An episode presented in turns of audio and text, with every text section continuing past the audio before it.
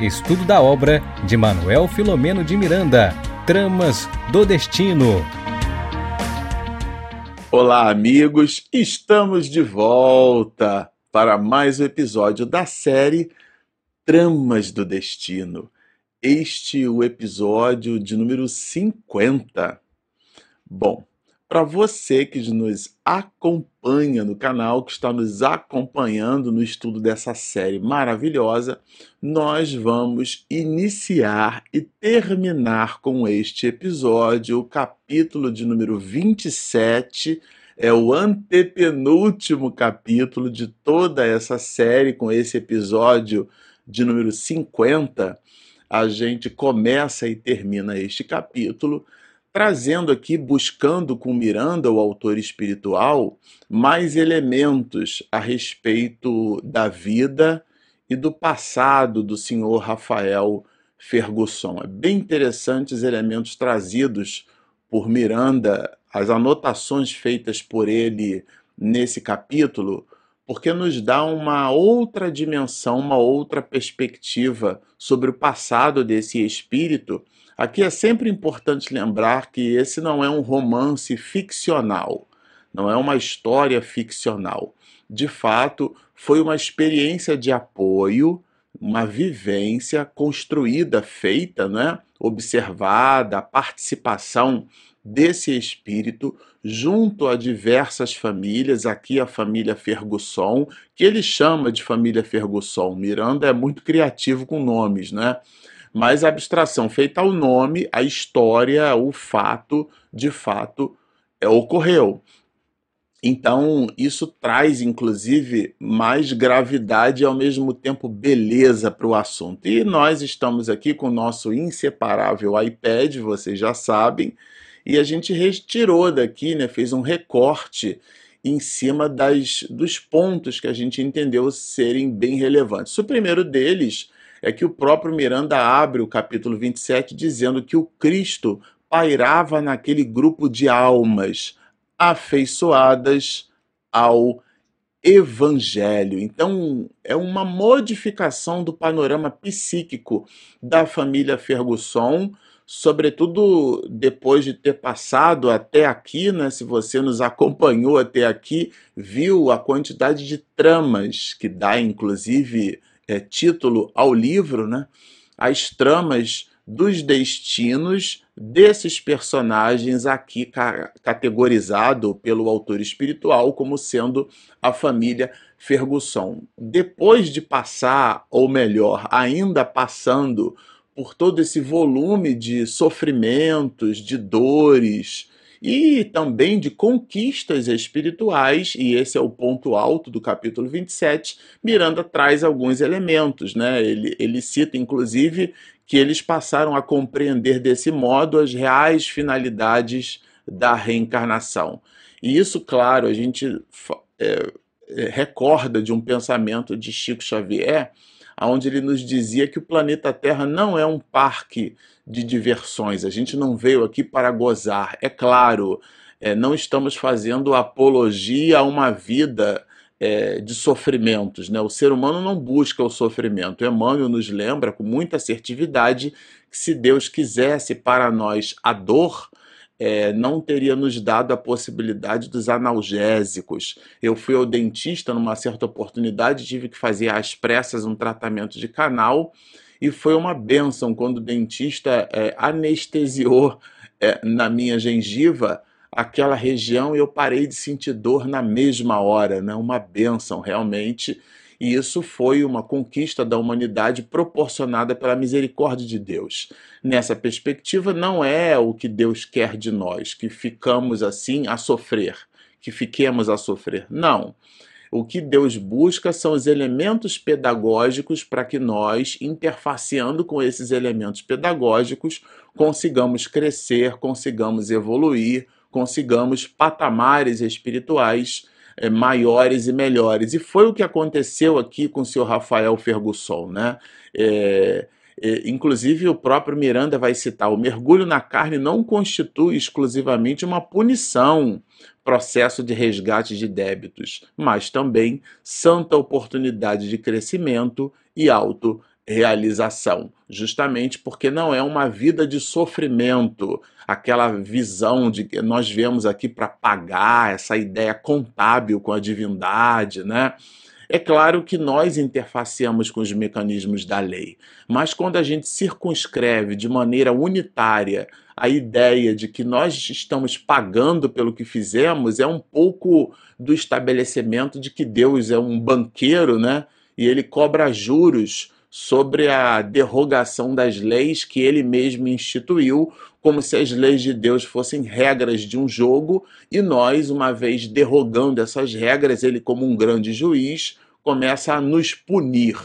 E a visão não é essa, é uma visão de crescimento, né? Ele fala que Miranda da vida é, facultando oportunidades, dizendo assim: facultando-se aos desafetos reencontros e reequilíbrios que os fazem amparar-se mutuamente, estabelecendo vínculos despedaçados e reestruturando realizações em sossobro, ou seja, encrencas diante que nós estamos aqui buscando esse reajustamento. E claro, com o senhor Rafael não foi diferente. Ele vai nos dizer do senhor Rafael agora, né?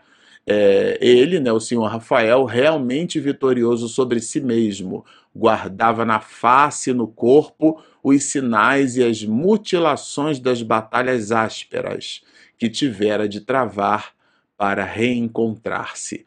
Aqui a gente observa assim, é uma espécie de dicotomia, de relação dual entre o mundo real, aquilo que Platão chamava de mundo ideal, né?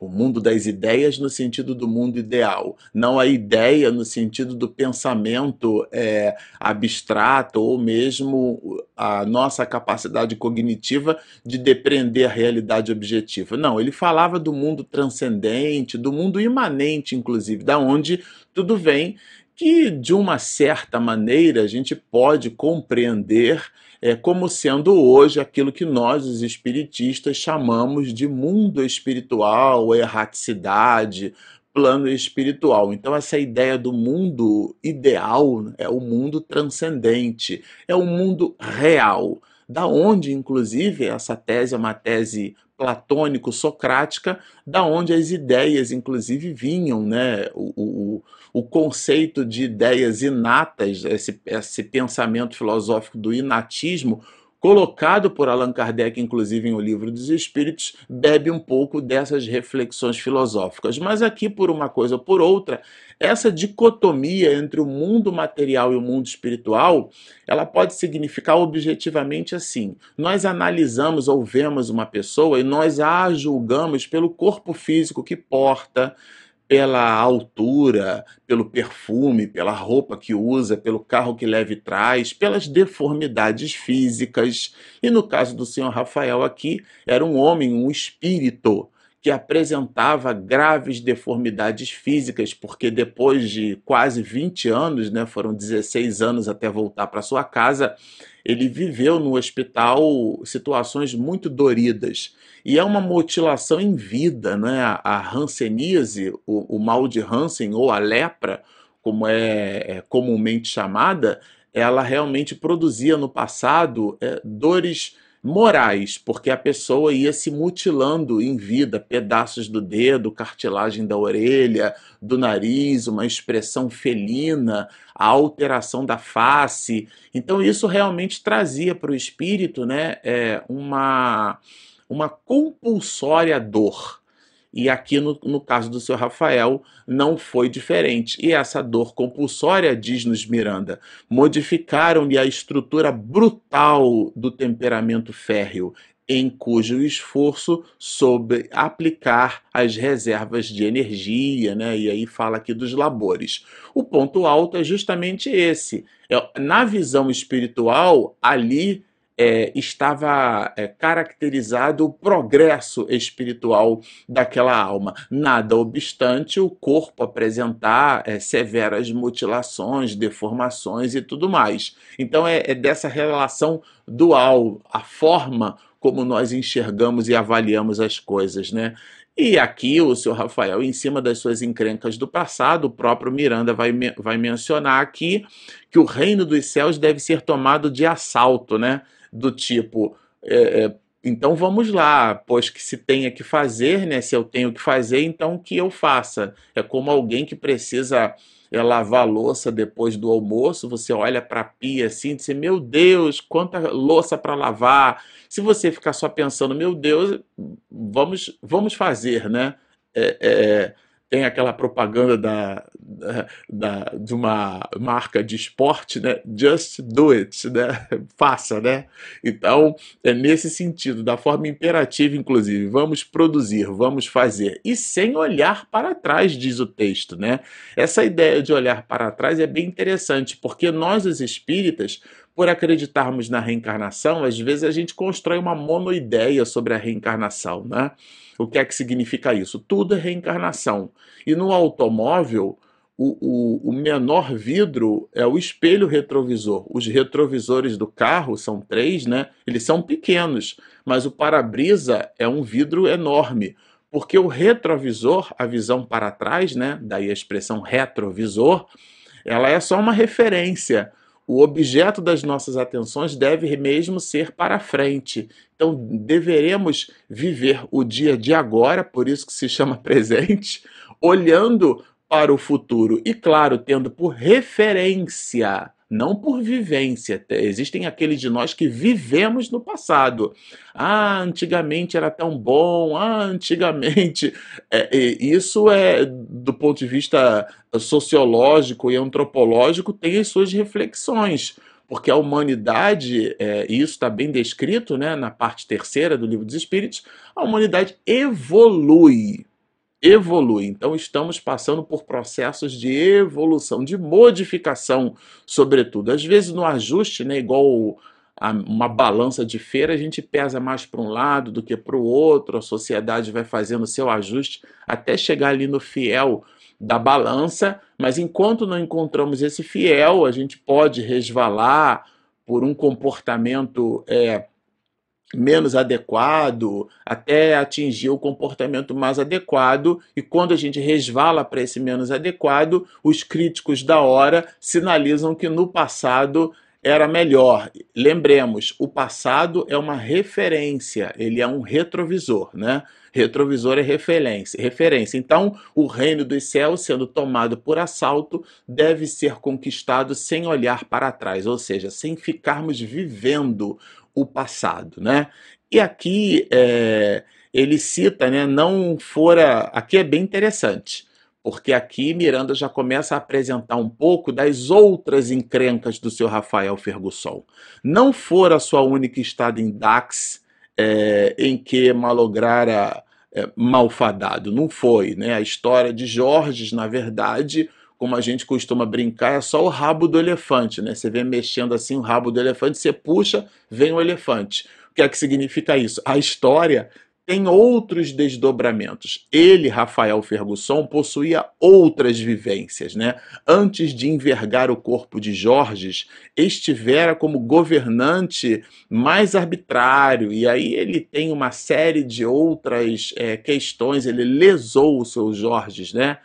É, lesou outras almas, né? Ele cita aqui Miranda, inclusive, que nessa existência, como Rafael Ferguson, ele era em desdobramento parcial pelo sono levado a posições em que ele pudesse melhormente compreender a sua situação, né? recordá-la, inclusive. Vejam, é, em desdobramentos naturais pelo sono, o espírito relativamente lúcido recordava os deveres a que se devia impor e fixava na consciência atual o impositivo do trabalho. Então, Vejam, o personagem ele pode até esquecer. Sempre lembro disso aqui no canal. O que é que significa isso? Eu, Marcelo Shoa, sou um personagem. O espírito imortal não é o Marcelo. Por isso que Paulo de Tarso vai dizer que o homem morre. O homem no sentido do personagem. O, o Marcelo Shoa, Marcelo Soares, o Shoa, existirá uma única vez por sobre a face da terra. E uma vez desencarnado, não existirá mais. Entretanto, o espírito imortal, esse sim, permanecerá na condição de espírito, em desdobramento pelo sono. O senhor Rafael Ferguson, o personagem, é, ele recordava as suas encrencas do antes e isso potencializava, inclusive, de alguma forma, a manutenção do seu estoicismo moral. Né? Em diversas circunstâncias, Dona Adelaide e o venerando Natércio conduziram-no aos sítios de destitas é, nas baixas esferas espirituais. E aqui, vejam interessante isso, né? A gente ficou com um pedaço da história onde ele passou sofrimentos atrozes, e aqui Miranda coloca um pouco de uma visão algo diferenciada, né? Ele visitou dementados, né, que estavam ali buscando vingança, e a própria dona Artemis também acompanhou ele no passado. A diferença é que ela se libertou, né? Ele aqui ele, Miranda cita, né?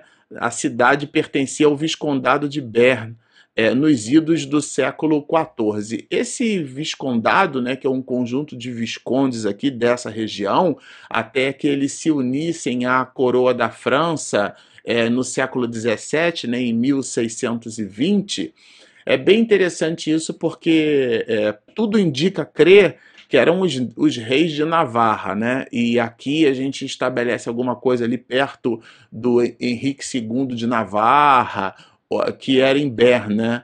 ou então Joana III de Navarra, nessa, nessa faixa aí, já que ele coloca os idos do século XIV, ou seja, eram encrencas do seu Rafael Fergusson.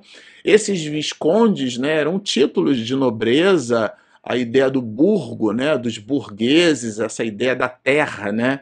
Então é, eram entregues posses, títulos, essas titulações eram uma espécie de reverência é, a essas pessoas e elas então é, possuíam terras, né, e muitas, né, eram títulos de nobreza esses viscondados. E, e tudo indica aqui que esse personagem, né, agora como Rafael Fergusson, antes mesmo de Jorges, visitou essas questões lá do passado. É, e aqui eles foram as pessoas que tiveram ali a mão pesada, né, sofreram a mão pesada desse espírito, é, foram injustiçados. Não revidam é, essas pessoas, né? É o caso aqui da, da dona da dona Adelaide, inclusive o próprio Cândido, né? Também foi uma das vítimas do seu Rafael. Eu achei isso bem curioso, porque o enfermeiro Cândido, que cuida dele no hospital, né, é, no, no, no, leprosário, ali naquele hospital, também chamado de nosocômio, André Luiz adora esse nome, é, ele possuía vínculo com o senhor Rafael Fergusson. Diferente, agora, Dona Artemis e o, o enfermeiro Cândido eles, vamos dizer assim, se libertaram das situações do passado, mas o espírito no personagem do seu Rafael não. Ele realmente ficou com muitas dívidas do antes. Né? E, e, e esses espíritos, né, Dona Adelaide e Cândido, que sofreram as consequências dos maus atos do próprio, é, é, do próprio espírito, de novo, aqui representado como Rafael, o senhor Rafael, eles são almas diferentes, né? Eles não pagaram o mal com o mal, pagavam o mal com o bem, estavam ajudando Dona Artemis na posição de esposa agora e, e o enfermeiro Cândido nessa condição desse espírita, né? Desse auxiliar brilhante. Então, não revidam, diz Miranda, né, essas, essas almas, né?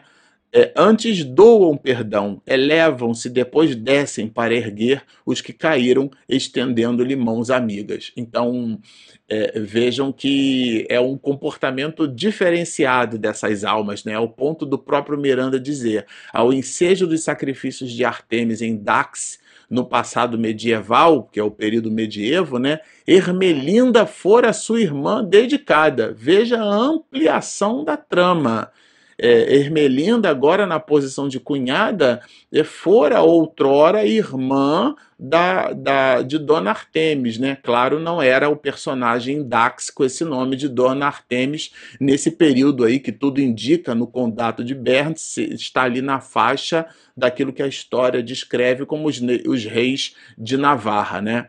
A programática dos mapeamentos reencarnatórios examina os antecedentes e as possibilidades ajustáveis para os mistérios elevados. E aqui ele fala né, do, do jogo dos tentames da vida e tudo mais, significando dizer que as nossas reencarnações são planejamentos espirituais. A gente não cai de paraquedas numa família. Ah, eu não tenho afinidade com fulano, não tenho, não gosto de Beltrana. Eu parece que eu, eu não estou numa família assim que eu me sinto. Muito cuidado com isso, né? Aqui Miranda coloca exatamente situações do passado e desdobra agora em alguns séculos antes, né?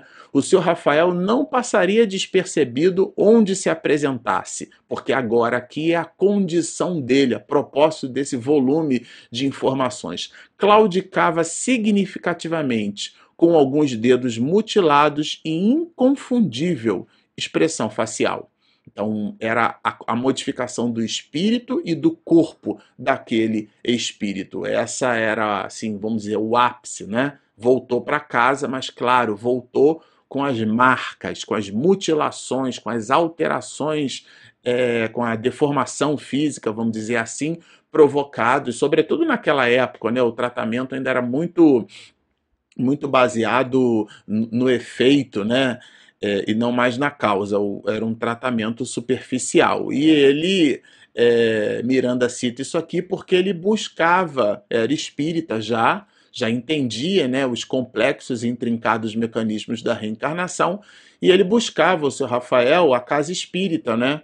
E, e ficou meio constrangido, porque afinal de contas ele, né, as pessoas iam ficar olhando para ele e tudo mais. E, e ali a médium Epifânia, no diálogo, vai dizer: Que isso, né? Esta é a casa de Jesus né, é, onde os filhos do Calvário, que somos quase todos, vejam, quase todos, né, não somos todos, estamos alento, né, encontramos, melhor dizendo, alento e amparo.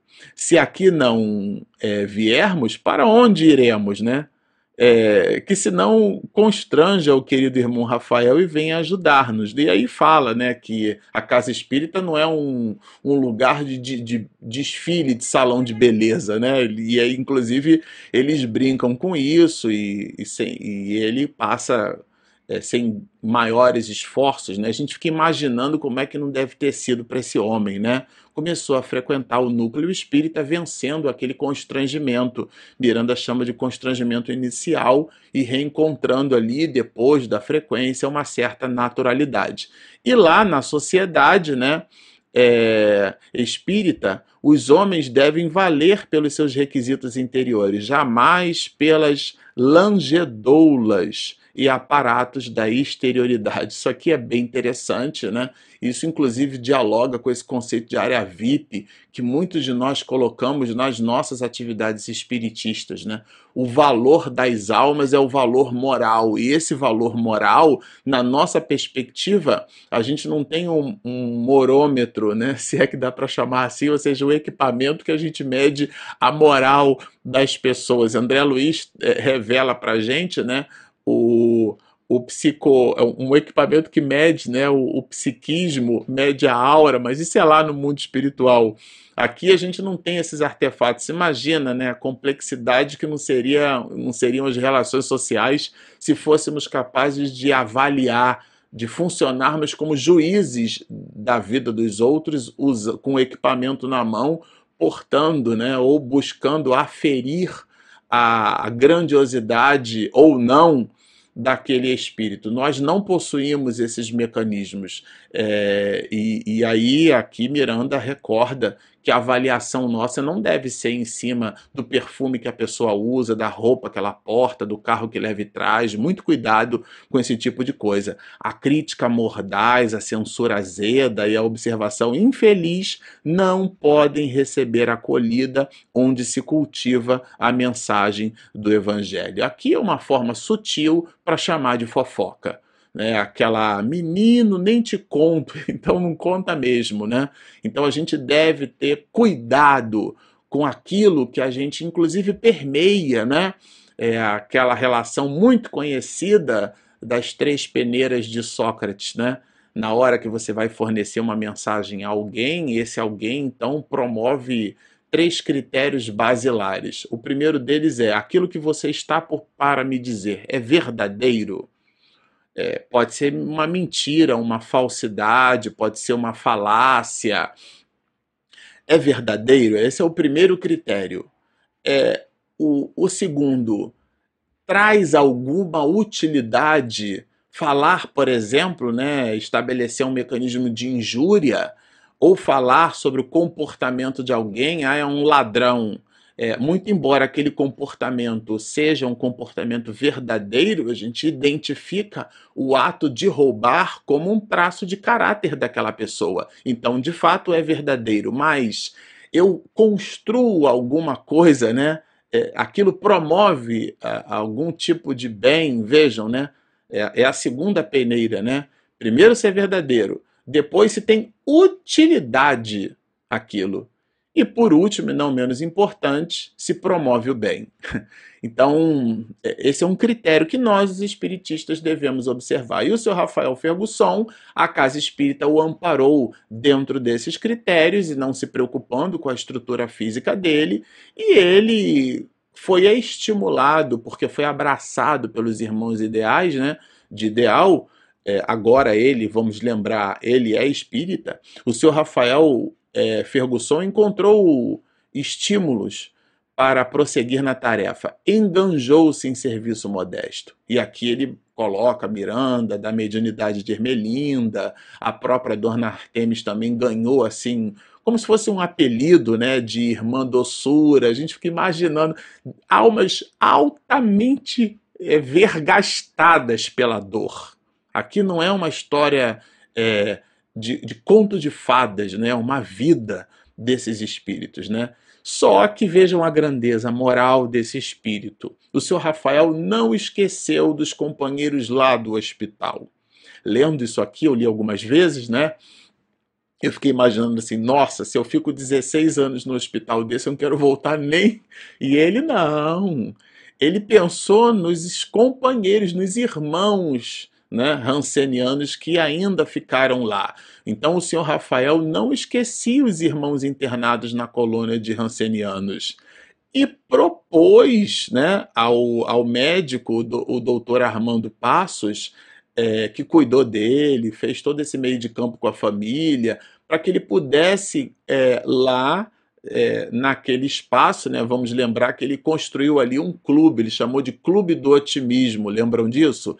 Para revitalizar esse clube do otimismo, e o objetivo maior era, inclusive, ampliar a revitalização desse clube do otimismo, transformando aquele espaço numa singela casa espírita, e ele propõe ao senhor Armando Passos para ir para lá duas vezes por semana, e ele vai dizer, é claro, né? Ele concordou até eufórico, diz Miranda, né?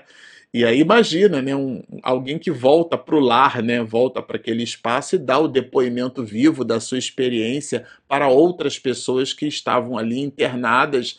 E esse depoimento com as marcas de um Hanseniano, né, isso, claro, tem uma importância fundamental. E ele, o Rafael constrangido, vai dizer: olha, mas eu tenho um problema aqui, né? Qual que é o problema dele? O problema dele é que ele não tem condição de. Aqui Miranda chama de veículo de aluguel, é um táxi, né? Para fazer o translado dele de um lado para o outro. Ele, não, não seja por isso. Você me diz quando você quer e o carro vai te levar e vai trazer. Né? Então o ex-leproso da alma adentrava pela coluna de agonia para ajudar em nome de Jesus. Essa é a postura, a modificação do seu Rafael Ferguson. Por isso que Miranda, né, vai chamar esse capítulo 27 de caridade, discrição e devotamento ao bem. É aquele bem silencioso, promovido, construído por um companheiro que entendeu a, a mensagem que a reencarnação fornece quando, através da dor, nos incita à modificação de nós mesmos. Bom, nós terminamos aqui esse capítulo de número 27. Vocês observam que ele é bem reflexivo. E aqui, ao final, sempre gosto de pedir, de comentar ao final, se você nos assistiu até aqui gostou do que ouviu, mas ainda não se inscreveu, por favor, o nosso projeto Espiritismo e Mediunidade, lá embaixo, clica em inscreva-se. Do lado ali tem um sininho para receber as notificações. Não esquece de dar o joinha, porque ajuda o motor do YouTube a nos indicar para outras pessoas. E nós temos também o nosso aplicativo que é gratuito, disponível na Google Play e na Apple Store. Bom, estão feitos os convites, baixem o nosso app, inscrevam-se no nosso canal, sigam-nos e muita paz.